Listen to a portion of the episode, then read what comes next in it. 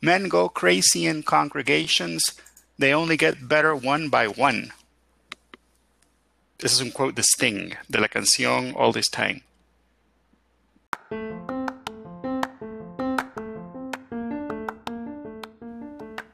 Hola, esto es Voz de Dos Podcast. Soy Cecilia Santos y cada semana contaré casos de marketing, contenido o comunidad que se dan en el mundo digital. Además, estaré acompañada de alguien cuya voz merece ser escuchada. Gracias a los que me acompañan semana a semana y a esos nuevos oyentes, bienvenidos. Estoy realmente emocionada porque fíjense que este es el primer episodio de la quinta temporada de Voz de Dos y el podcast está por cumplir su primer año de producción y quise empezar a celebrarlo con un invitado súper especial, Omar Egan, un empresario salvadoreño quien inauguró Comic Geekos en marzo de 2005 y en junio de ese mismo año, junto a otros dos amigos de toda la vida, Robbie y Guillo, La Charamusca, el podcast más alegre del Salvador.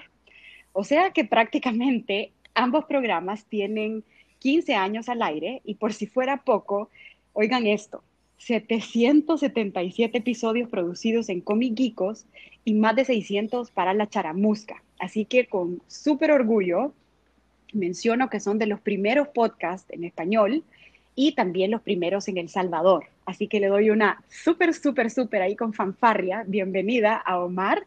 Gracias por hacer tiempo para grabar y llevar la segunda voz en este episodio. Y te pido que nos cuentes también más de ti a nivel profesional y personal. Hola, muchas gracias Ceci. Felicidades por, por, haber, por tener tu uh. primer año bajo, bajo el cinturón y por 50 episodios. ¿Cuántos son ya? Son... Este, este es el 51. 51 episodios, imagínate. Eso, eso es buenísimo. Felicidades. muchas gracias, de verdad. Pues te cuento, yo soy eh, un economista de profesión eh, y, empresario y, emprendedor, eh, más, más como una, un, ¿qué es modus un modo de vida, y siguiendo el ejemplo de, mi, de, mi, padre, quien em, eh, es un, un, emprendedor que ha tenido mucho éxito en el país. Em, y esto del podcasting a mí me encantó desde el inicio. Yo, yo siempre desde chiquito había querido ser disc jockey, ¿verdad? Cuando, cuando tenía, cuando tuve mi primer tocadisco, eh, yo agarraba un, un, cepillo y me ponía a hablar del cepillo como que era disc jockey. y ponía los, los poquitos discos que tenía y de repente ponía una canción y le daba la introducción y toda la cosa. Eso era, ese era mi juego. Y ya muchos años en el futuro, allá por el 2004, eh, tuve una, una, yo cuando iba a trabajar me tocaba viajar al, por el Boulevard del Ejército para llegar a mi trabajo y no sé si te acuerdas que ahí por el 2003 se cayó el puente que unía, del Boulevard del Ejército, que unía el, mi destino del trabajo de donde yo estaba. Entonces, mi commute, que antes era media hora para llegar al trabajo, se convirtió en dos horas porque había que ir a dar una gran vuelta para llegar. Y en, ese tiempo descubrí los audiobooks y empecé a escuchar audiolibros, pero cada libro me salía caro y, y se escuchan bien rápido. Entonces, mi, mi, presupuesto no me daba para comprar muchos audiobooks.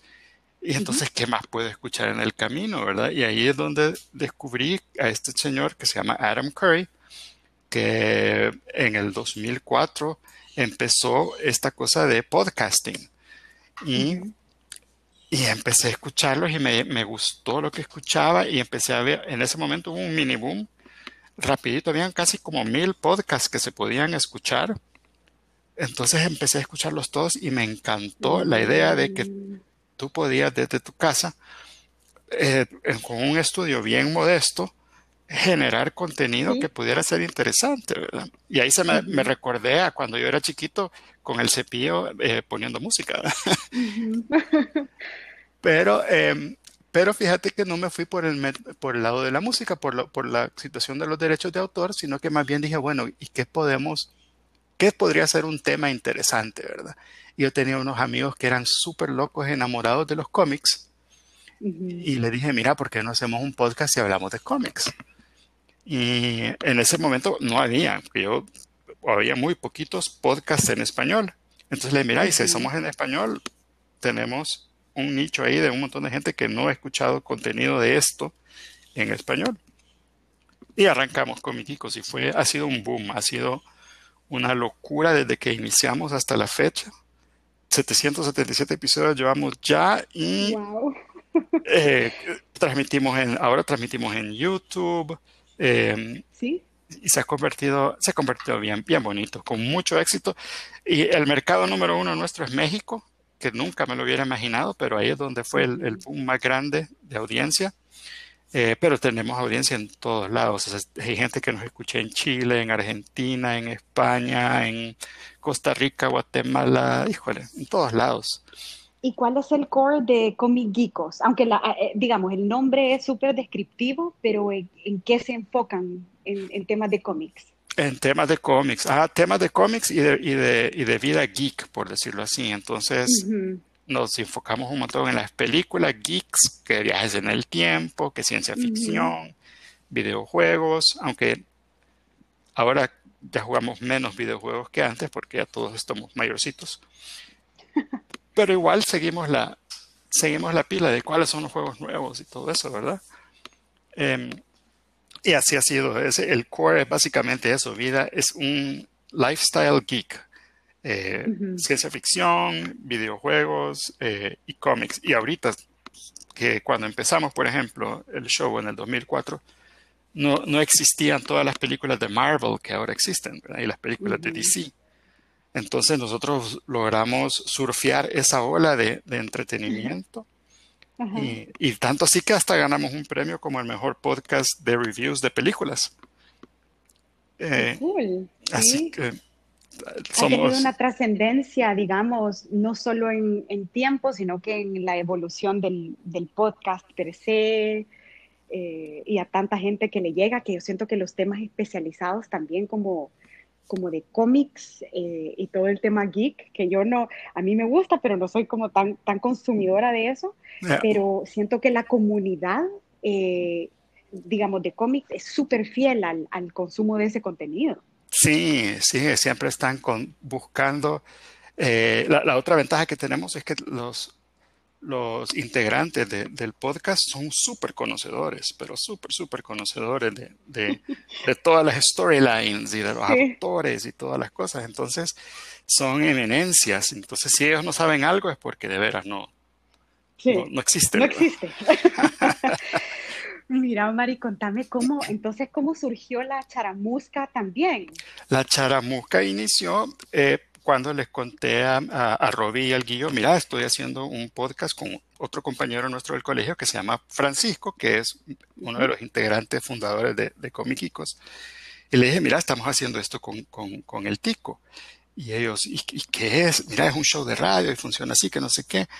Eh, deberíamos de grabar uno nosotros. El primero que me compró la idea fue Robbie. ¿Verdad? Robbie, igual que, que yo, súper emprendedor y súper aventado y sí, hagámoslo. Hey, sí, mira, y nos reunimos y, y, de qué hablamos. Yo, de cualquier cosa, le digo, eso es lo chivo, que podemos hablar lo que se te ocurra. No tiene que ser un tema específico. Eh, si un día queremos hablar de ovnis, hablamos de ovnis. Si un día queremos hablar de lugares bonitos del Salvador, hablamos de lugares bonitos del Salvador. Entonces, ¿y, cómo me dijo? Así como charamusqueado, me dijo. Sí, cabal, charamusqueado, así, todo improvisado. ¿Y cómo le ponemos? Y ahí fue el guío, que creo yo que le dijo la charamusca, porque si es charamusqueado, vámonos charamusca. Y así y es que representa también una palabra tan salvadoreña, ¿no? Sí, sí, es que un, un, partido de fútbol charamusqueado es cuando es improvisado con los que están ahí cerquita en el, en el ambiente, ¿verdad? Entonces, Esa, esa, palabra nos, nos encantó de, de, algo que fuera charamusqueado, que fuera totalmente improvisado. Tanto así que siempre empezamos el, el episodio con eh, de qué vamos a hablar hoy y, y todos en la, alrededor de la mesa dicen, we got nothing. Y yo, good, porque eso nunca nos ha parado antes. Y así salen mejor. Y a mí me hace tan feliz porque he sido parte de la, de la charamusca. O sea, yo he estado invitada, si no mal recuerdo, tres veces. Y es de verdad cuando, cuando ustedes dicen que es el podcast más alegre de, El Salvador, es, es, cierto, es cierto. Uno llega em, a platicar de, de, cualquier, como tú decís, tiene, la charamusca tiene esa magia de que uno llega a platicar literal de cualquier tema y salís riéndote, aprendiendo cosas nuevas, con una energía renovadora. Entonces, o sea, creo que cumple súper bien el, digamos, el, objetivo de ser el, podcast más alegre y ya también me va a contar cómo fue que llegó una cuarta integrante. Así que ya ah, voy a llegar a esa pregunta. Em, y fíjate, Omar, que estuve investigando un poquito acerca de, de la historia del podcasting y a la audiencia le cuento también que en sus inicios el podcast se conocía como audio blogging, allá por los años 80, o sea, ya hace un ratito, pero la época donde comenzaron a popularizarse, así como bien mencionó Omar, fue en el 2004 cuando se le adjudica a Adam Curry, él era eh, o es un ex video jockey de MTV, y Dave Weiner, eh, un desarrollador de software, quienes en conjunto crearon un programa que se llamaba iPodder, em, en el cual podían descargar del internet transmisiones de radio en sus iPods. Entonces creo que ahí como que el tema del iPod fue crucial. Em, entonces lo que me llama la atención, Omar, es cómo, o sea, cuando ustedes deciden hacer no solo con mis geekos, tú y con los muchachos la charamusca, eh, ¿tuvieron, digamos, alguna idea que iban a ser los pioneros de este formato en El Salvador? ¿O se lanzaron al agua y fue como, vámonos? No, nos lanzamos al agua, 100%. Era como, ay, hagamos algo divertido, que tenemos una hora libre los tres en, la semana, sí. Ah, pues reunámonos y platiquemos. Y si no agarra, si no agarra tracción y no tenemos audiencia, por lo menos nos reunimos y platicamos de algo, de algo divertido yo, creo que esa es la parte que, creo que ese es el secreto, la, salsa secreta de, de, la longevidad de los, de, los, de los podcasts que hemos hecho. Es que en realidad somos amigos que nos hubiéramos reunido de todos modos, semanalmente para platicar, ya sea de cómics o con el Guío y el Robbie para hablar cualquier locura que se nos ocurra. De la vida. Sí. De la vida. Siempre, de todos modos nos reunimos una vez a la semana por lo menos y hablamos locura, ¿verdad? Hoy hagamos lo mismo, pero grabémoslo. Ah. ¿Y te recuerdas tú cuáles fueron esos primeros retos a los que se enfrentaron? Si bien la idea no era, eh, digamos, o, tenía en su momento un trasfondo comercial, eh, pero ¿qué retos se enfrentaron ya cuando ustedes llevaban, digamos, unos 10 episodios ya producidos? Encontrar temas, encontrar temas siempre ha, sido, ha sido un reto. en, la charamusca, eh, rapidito, rapidito empezamos con la idea con, con Robbie de, entrevistar gente, de, tener invitados. Entonces éramos los tres, de los tres core presentadores y siempre un invitado. Y, y ese invitado, puchica, bueno, Robbie fue a traer una señora que hacía pupusas aquí en, la, en, una pupusería de aquí abajo y aquí la tuvimos en el estudio y platicamos de, de pupusas, ¿verdad? Eh, entonces, esa fue como que una de las cosas que, más nos costó era encontrar. últimamente, lo más difícil ha sido el, tiempo, ¿verdad? Hacer el tiempo para podernos reunir y poder eh, hablar, platicar, ¿verdad? Cada quien tiene emergencias familiares o emergencias de, laborales que hay que ver cómo se, cómo se, ah, cómo movemos un poquito la agenda para que podamos hacer el espacio. Entonces ese se ha convertido en el reto primordial ahora. En los cómics geekos, creo que el tema principal, porque los cómics geekos ha sido un poquito más exitoso en, términos de, de audiencia, y cuando nosotros empezamos el show no habían estas herramientas tan bonitas que hay ahora como Anchor y, estos otros lugares a donde tú puedes producir podcasts gratuitamente y alojarlos. Entonces nosotros empezamos a alojar en nuestros propios servidores en, la nube. Y cuando, cuando fue el éxito más grande de los cómicos, cuando, fue cuando arrancó la tienda de podcasts en iTunes. Y, en ese momento los cómicos creo que nos pusieron featured en la página principal como podcast en español, como éramos bien poquitos. Sí, sí. Y tuvimos un, un, un aumento eh, que no, no, no, nos esperábamos nosotros en, en, en el hosting. Y de, y de, repente ningún, ningún hosting en la nube nos quería tener porque era, mira, no, ustedes son demasiado caros, o sea, tienen un transfer rate muy alto. Entonces nos empezaron a subir los costos. Y ese fue buscar la manera interesante y creativa de, de poder mantener los costos bajos. Eso fue un reto, un reto bonito.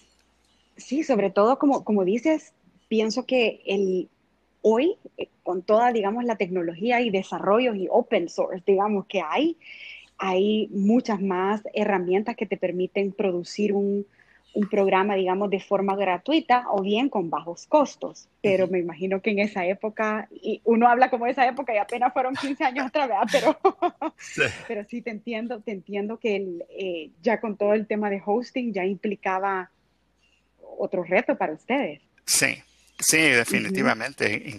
bueno, implicaba que de, hacer algo por hobby, de repente tenemos que hacerlo profesional rápidamente porque si no, no podemos seguir.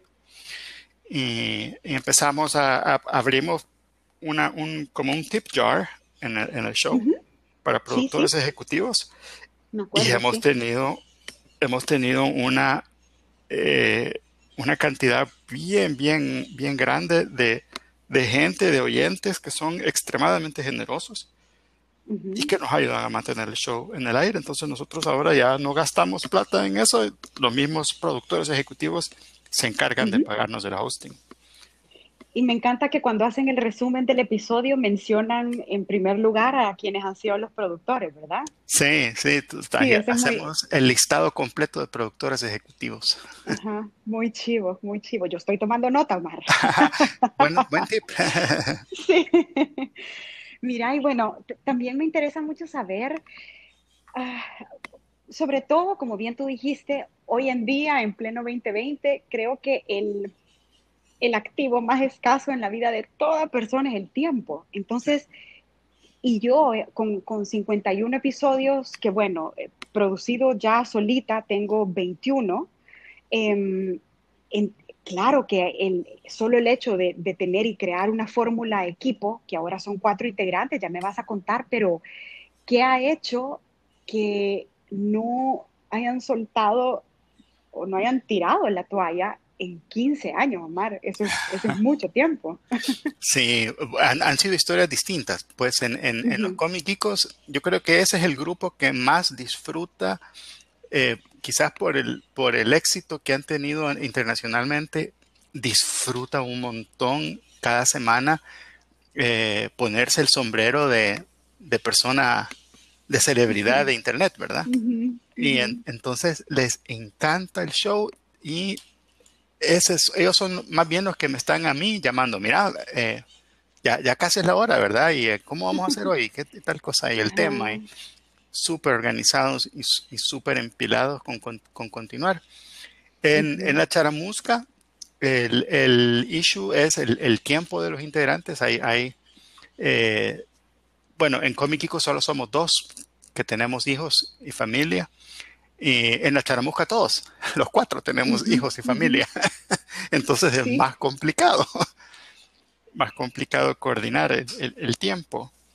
Eh, pero lo que tú dices también, el, hecho de que es una vez a la semana en la que nos vamos a reunir a reírnos y a hablar locuras y a, y a, reunirnos con nuestros fans, porque la charamusca tiene otra cosa que es bien bonita, que el, el core de fans es extremadamente fiel y extremadamente leal.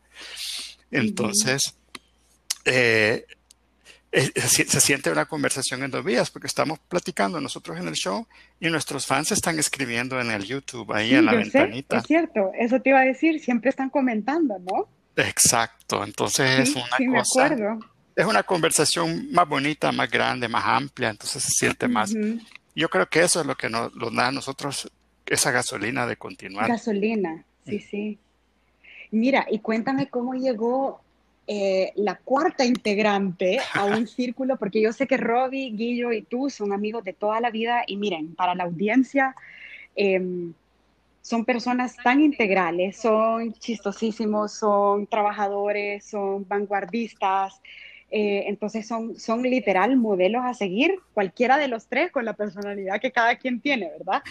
Em, pero yo sé que llegó una cuarta integrante, entonces, ¿cómo, cómo, cómo le dieron entrada y cómo dijeron como, bueno, porque entiendo que Ale tiene siete años ya en el, en el podcast. Sí, sí. Entonces, cuéntanos. Bueno, nosotros habíamos, eh, antes habíamos tenido una integrante, una mujer que era eh, amiga, era la esposa, amiga nuestra, pero también esposa de un compañero mío de la universidad. Ellos habían empezado un blog que se llamaba Guía Culinaria y, hablaban de restaurantes y toda la cosa. Entonces ella empezó a, llegar al show como invitada a hablar acerca de cuál es la recomendación de guía culinaria de un restaurante chivo del Salvador. Entonces ella nos hablaba, mira, este restaurante tiene esto, tiene esta comida, tiene el chef buena onda, el look es así, toda la cosa. ¿Y cuántos tenedores le das? Ah, le damos cinco tenedores, ¿verdad? Ah, puchica, sí, pues súper recomendado, toda la cosa. Y siempre tenía su sección ella en el, en el, en el show. Y le, gustó tanto que después se convirtió casi que ya venía, aunque no tuviera recomendación que hacer, llegaba a, participar del show, ¿verdad? Y nosotros felices de la vida porque tener una mujer en el show le cambia un montón la dinámica al show. Porque de repente ya los chistes ya son un poco más moderados. Y si no son moderados, pues ella se encarga de moderarnos, ¿verdad? Y, lo cual también termina siendo divertido. Eh, entonces, pero ella se quedó embarazada, tuvo su, su, bebé y en ese momento ya no pudo continuar con el show. Y nosotros, bueno, seguimos el, el, el show ya sin, sin Candy. Y creo que fue por ahí más o menos, cuando Candice ya, ya se había retirado, que empezamos a recibir de parte de una, una salvadoreña que vivía en los Estados Unidos, eh, ya unos emails y correspondencia y nos hacía, nos grababa notitas en audio y nosotros las poníamos en el show. Y creo que fue cuando ella ya estaba en, en San Francisco que nosotros le empezamos a poner misiones y le decíamos, mira, te vamos a poner una misión en la Mission, porque vivía ahí cerca de la Mission. Sí, ay, no me acordaba de las misiones, es cierto. Entonces le decíamos, mire, Ale, ¿por qué no busque si hay una, un lugar a donde vendan piñatas? Así como las del Salvador. Y nos mandaba fotos cabal de, una, de un lugar a donde venían piñatas similares a las de acá, no, no las mexicanas, sino que las de aquí. Y, y vaya, mire, y se pueden comprar pupusas ahí en San Francisco y nos mandaba fotos, ¿verdad? Entonces, cada misión que nosotros le poníamos, Ale nos respondía y nos, nos daba Fue ganando su derecho de piso, muchachos. Sí, increíble. Era nuestra corresponsal. Eh, sí, sí, sí. Y cuando regresó de, de, su, de, su, de su trabajo que estaba haciendo allá en, en, los estados, la invitamos, mire, véngase, ¿verdad? Usted ya, ya no es solo ya no es solo corresponsal, ya es miembro honoraria de la Charamusca, venga al, al, estudio y grabe con nosotros. Y aquí la conocí ya presencialmente, ya por primera vez a, Ale. Y yo creo que le gustó el show, le gustó la dinámica. Y a nosotros nos encantó tener otra, vez una, una, una, mujer adentro del grupo que pudiera dar ese insight, porque es súper distinto, ¿verdad? Cuando estamos hablando solo nosotros de tener una, una persona, de, tener un insight femenino y, que también nos ponga quietos cuando hay que ponernos quietos. no, y la verdad que el, el Ale tiene un, un, criterio, un humor, eh, una persona súper especial también, entonces creo que al final uno también atrae ese tipo de, de vibra y de buena onda en, en el programa y, y es es chivísimo cuando uno va y no me acordaba de esas misiones, tienen razón, que andaba Lale por allá por San Francisco eh, haciéndola de corresponsal. Y em, bueno, también sí, me imagino que eh, a lo largo de 15 años se han presentado pruebas, ¿verdad?, eh, que afrontaron como, como equipo desde la parte de la producción tal cual, hasta como diferentes retos, retos de vida. Em, ¿Cuál pensás tú, Omar, que ha sido el más difícil de esos retos y cómo los solventaron? Mira, hay, bueno, hemos tenido de, de, todo en realidad, de emergencias médicas, que yo tuve un infarto durante, eh, durante el tiempo que he estado produciendo los shows, eh, pero tan pronto me pude recuperar. Yo ya estaba de vuelta detrás de los micrófonos y produciendo, ¿verdad? Porque eso, esa alegría es, algo bien bonito, sentir esa alegría y sí, es medicinal y reírse. No hay mejor medicina que reírse un buen rato, ¿verdad? Eh, durante la producción, bueno, cuando yo empecé esto solo tenía una, una hija de un año y ahora tengo tres niños y los tres, pues ya, una de 15, 16 años ya y los otros chicos ya están grandecitos también. Igual mis compañeros de fórmula, todos han tenido sus hijos, eh, lo cual también tiene un set nuevo de, de challenges, ¿verdad? con respecto al tiempo, que con respecto a que el niño, si el niño está enfermo, no podemos grabar, ¿verdad? Eh, entonces todo eso lo hemos logrado superar, pero porque creo que todos nos comprendemos y lo que hacemos es, mira, no puedes grabar hoy, vaya, no problema, grabemos mañana. O cómo estás tal, tal día. Eh, la idea es no, no romper la, la, tradición de hacer por lo menos un show semanal, ¿verdad? Y cuando no se puede, pues no se puede también. Esa es otra cosa, ser súper comprensivos y decir, mira, esta semana mejor no porque es imposible, voy a estar de viaje, por ejemplo, que eso nos ha pasado también. Que Robbie, por ejemplo, se fue de viaje. Eh, y eso fue causa de, de, una, de una riña que todavía existe ahí en la charamusca. porque se fue de viaje y no le dijo a la Ale, no le pidió permiso a Ale. Entonces, oh. a la fecha todavía sale ese tema ahí, es un sore point. Sí. no se hable más. Yo me encargaré de acordárselo el día que estemos todos juntos. Mira, y en temas de literal retos del podcasting en El Salvador en general, o sea, no solo para la charamuca, sino que también desde hace un año o dos, eh, ha habido un, digamos, como una ola de, nuevos podcasts. Em, entonces, ¿cuáles pensás tú con, todo el conocimiento que, que tenés tú, Omar, eh, que son esos retos, de, no solo de producción, sino que de temas, de tiempo? Mira, yo creo que retos, eh, el, reto principal es encontrar un, tema que te guste a ti, que no te vas a aburrir y que lo vas a querer continuar y darle, y darle continuidad. Ese es como el tema principal, primordial de cada productor, ¿verdad? Encontrar un tema eh, que no esté demasiado eh, trillado, por ejemplo, no hacer un, show más, digamos que si todos los shows son de marketing, pues no hacer solo un show más de marketing, sino que cuál es el ángulo para que mi show sobresalga, ¿verdad? Y, y, que también a mí me gusta tanto el tema que que no voy a hacer, por ejemplo, imagínate que yo se me ocurra hacer un show acerca de, de, no sé, extraterrestres, pero solo los extraterrestres de Marte. Esa es mi expertise y que yo en, dos horas ya lo dije todo y ya no tengo nada más que decir y ahí se me acabó. Entonces, ese sería como el peor podcast, ¿verdad? Eh, sí, que tenga kilometraje. Sí, que el tema, tenga kilometraje y que a ti te encante tanto que puedas hablar por años del mismo tema y no, y no aburrirte, ¿verdad? Sí. O tener un buen grupo de amigos que, que, van, que, te, que te ayuden y que te apoyen y que sea chivo hacerlo entretenido de esa forma. Ese es quizás el primordial. Luego la parte técnica, eh, no todo el mundo sabe pues o, tiene el, el, eh, que el ímpetu o, la, o, el, o, ese impulso de ir a comprar el equipo que se requiere para hacer un, un podcast porque la calidad de audio sí importa. Eh, gente, gente perdona mal video. Algo que está filmado con el teléfono, eh, es ok, no hay problema, la gente lo ve.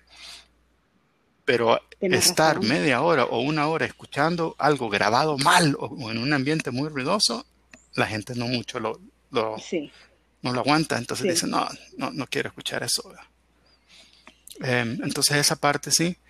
Y luego quizás la parte más complicada es que sea sostenible, que sea un, programa que, que, sí tenga, eh, que genere pues lo que se necesita para darle continuidad y para crecerlo, ¿verdad? Yo creo que esa es la parte que más que más complicada está, porque mucha gente se, eh, mucha gente piensa local y cuando estás en podcasting tienes que pensar global. Eh, y nosotros en Comic nos cayó como súper rápido el hecho de que, hey, mi show, tristemente, no, no, no tristemente porque ni modo, así es, pero mi show no lo escuchan salvadoreños, simplemente no lo escuchan salvadoreños. a, pesar de que somos súper mal hablados en ese show y hablamos con todo el caliche salvadoreño, pero mi, mi audiencia es México. Ahí es donde están todos mis, mis, fans más, más grandes, entonces tenemos que girar un poquito, ver hacia ahí y decir, bueno, hagamos el show un poquito más mexicano o más centrado en temas de México, ¿verdad? Eh, y, la, y, la, otra cosa que yo creo que pronto, eso sí, pronto, pronto, pronto se va a arreglar, es esto de encontrar eh, un ad network que, que esté pensando en, en, en, latinos, ¿verdad? Porque ahorita los ad networks que existen, los buenos, solo están para, para contenido gringo. Sí. Pero para contenido para contenido hispanos hay, hay, muy poco. Y todavía la gente, los medios tradicionales todavía están, las agencias de publicidad y todo eso no, no han encontrado la forma de, de, girarlo. Por ejemplo, yo le digo a alguien, mira, yo quiero vender anuncios en Comicicos. Ah, ¿y a dónde está tu audiencia? Está en México. Ah, no. No, me dice, no, ahí tenés que ir a buscar a alguien que te venda los anuncios allá, porque yo de aquí no lo puedo vender. ¿verdad? Entonces esa parte todavía está, está complicada. Yo, yo lo veo como una oportunidad. Yo pienso que a nivel latinoamericano, sí. Sí, sí, sí. Sí, cabal, tiene que ser algo más, más hispano. ¿Verdad? No, yo creo que no es tanto de, de que, es, que es una marca local de solo El Salvador, lo que sea, sino más bien de cualquier lado en el mundo donde hablen español, incluyendo Filipinas, por ejemplo. Sí, sí, espero que también, mira, hay una cultura de que también se está formulando en cuanto a escuchar un podcast cuando vas manejando. Esa que tú dijiste es, es creo que la, la ideal, porque si uno ve en tráfico, como ir escuchando algo que ya sea que te gusta o de lo que aprendes, es el momento perfecto para, para sintonizar un podcast. Em, pero, pero creo que, bueno, a mí me han dicho que lo escuchan cocinando, haciendo ejercicio eh, o manejando. Haciendo trabajo de jardinería. pero Tenemos varios amigos que así los, nos escuchan. Sí. Sí.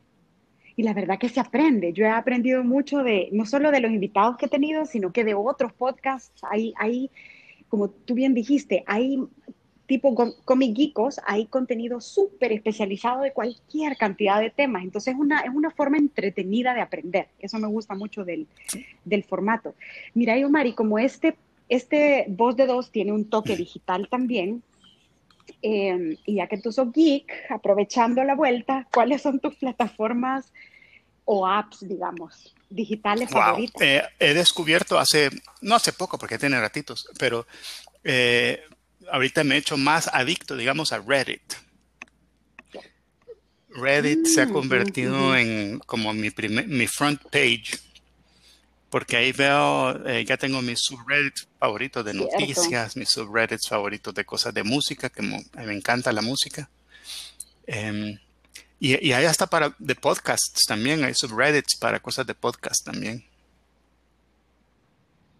Buen dato. Ese, ese es mi, mi, lugar favorito ahorita de internet, lo tengo en el celular y ahí estoy scrolleando.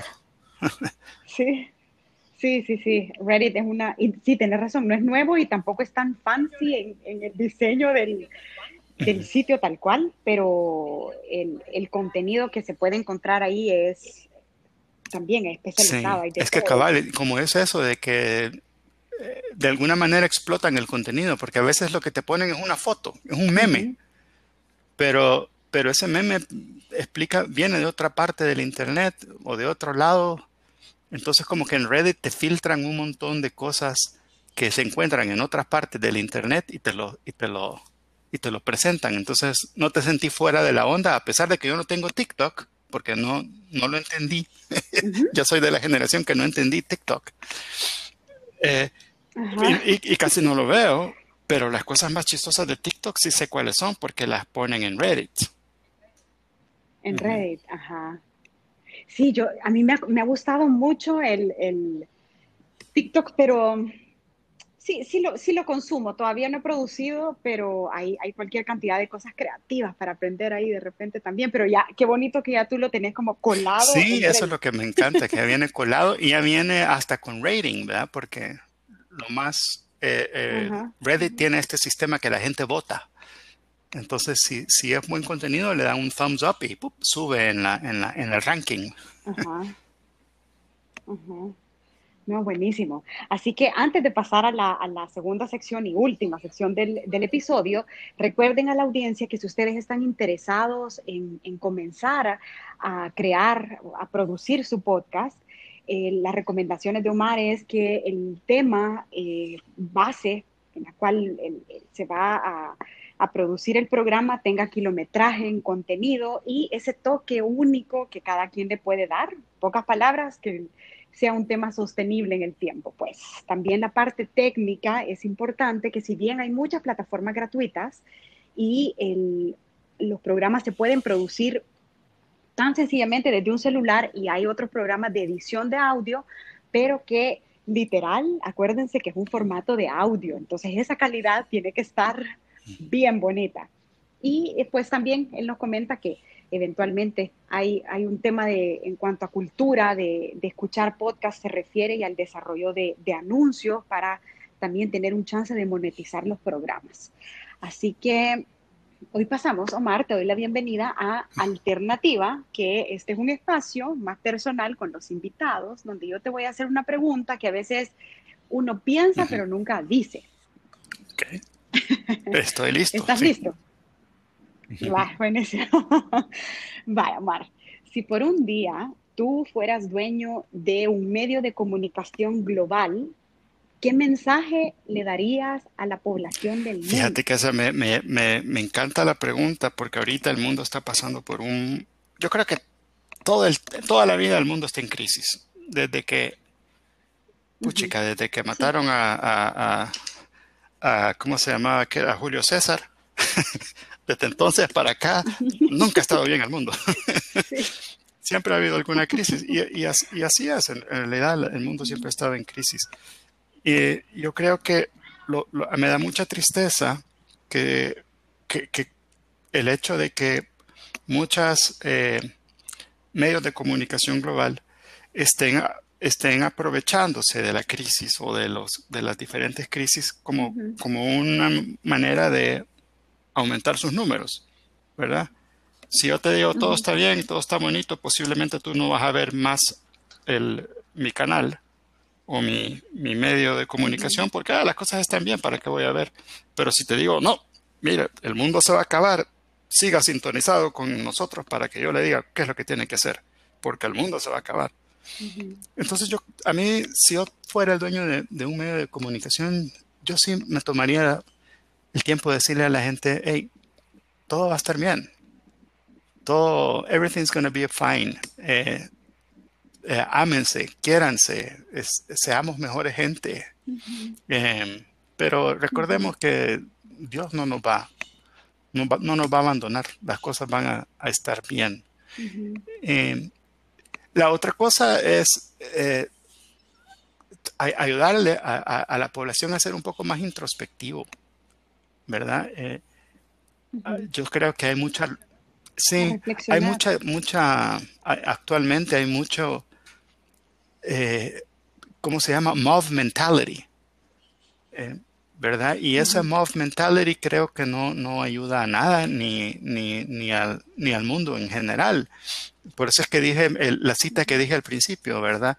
Eh, men go crazy in congregations, they only get better one by one.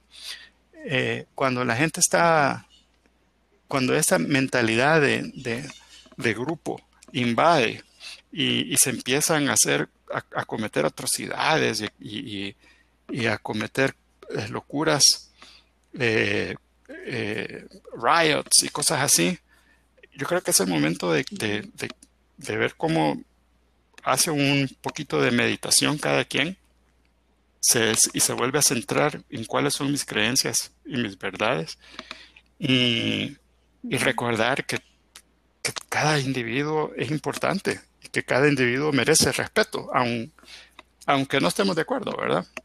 Muchas veces no vamos a estar de acuerdo con lo que los, la mayoría de la gente piensa o, o mucha otra gente piensa, o algunas minorías piensan, pero debemos aprender a respetar y y si yo fuera dueño de un medio de comunicación global, creo que ese sería mi mensaje. Hey, aprendamos a respetarnos, aunque no estemos de acuerdo con lo que dicen los demás. Pero el respeto es, es, es algo que sí se debe, se debe mantener y se debe, y solo así se puede llegar a un acuerdo que, eh, en el que todo el mundo se pueda poner de acuerdo, en algo que sí sea de bien común, ¿verdad?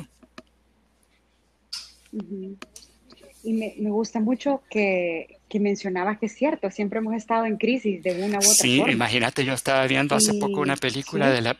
Esta, esta película fabulosa que me, me, hizo llorar, me hizo reír, es increíble, que se llama Jojo Rabbit.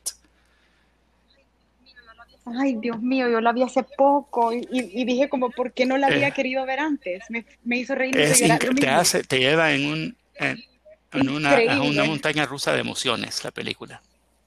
Y te das cuenta lo, que, lo que vivió la gente durante la Segunda Guerra Mundial y la gente que vivió en los lugares donde se estaba llevando a cabo el conflicto. Y te das cuenta, si, tú te pones eh, de manera bien empática a, decir cómo sería mi vida si yo hubiera vivido en ese momento, posiblemente pensaras, el mundo se acabó. Aquí se acabó el mundo. Y ahora nos damos cuenta que en realidad no se acabó el mundo, el mundo siempre continúa. Y, siempre, y, después de eso vino otra crisis, y después sigue otra crisis, y después viene otra. Entonces, hey, es, simplemente así es la vida, así es el, el eh, nuestro planeta, es un planeta inestable, es un planeta volátil. Y nuestro tiempo en él es en promedio 70, 80 años. Y en esos 70, 80 años va a haber crisis tras crisis, tras crisis, tras crisis. Entonces, lo que tenemos que aprender quizás mejor es eh, llevémonos bien todos y, salgamos de esto juntos, porque tenemos que estar preparados para el siguiente. No sabemos qué va a ser, no sabemos cuándo va a ser, pero va a venir otra, Así es. Ay, Omar, muchas gracias por, por esa energía y la verdad que ahorita que, que decías eso de apoyémonos los unos a los otros, tú ahorita me estás apoyando a mí con, con tu tiempo y, dejando que este mensaje llegue a otra audiencia. Entonces, es, esas cositas me parecen que son detalles clave en cómo uno le echa el hombro a otro. Así que de verdad te, de verdad te agradezco por todo tu conocimiento y por el espacio que ah, tuvimos hoy. Espero que no sea la ah, última. No, cuando quieras. desde ya en público te sí, sí, no, con mucho gusto. y a la audiencia, antes de despedirme, les súper recomiendo que eh, sintonicen la charamusca. Y yo, me ha llamado muchísimo la atención Comic Geekos también, así que voy a aprovechar a darme una vuelta por, por ambos podcasts. Eh, de verdad, son, te cambian la vida, eh, son muy divertidos. Y pues a la audiencia, gracias por acompañarnos en este episodio también. No se olviden de darle follow a Voz de Dos en redes sociales. Está el perfil como arroba voz en número en Twitter y en Instagram y voz de dos podcast en Facebook. Así que nos seguimos escuchando semana a semana y gracias nuevamente. A la orden, muchísimas gracias por invitarme y felicidades y, a seguir acumulando más episodios. Uh. Que, así sea, muchas gracias Omar. Chao. Chao.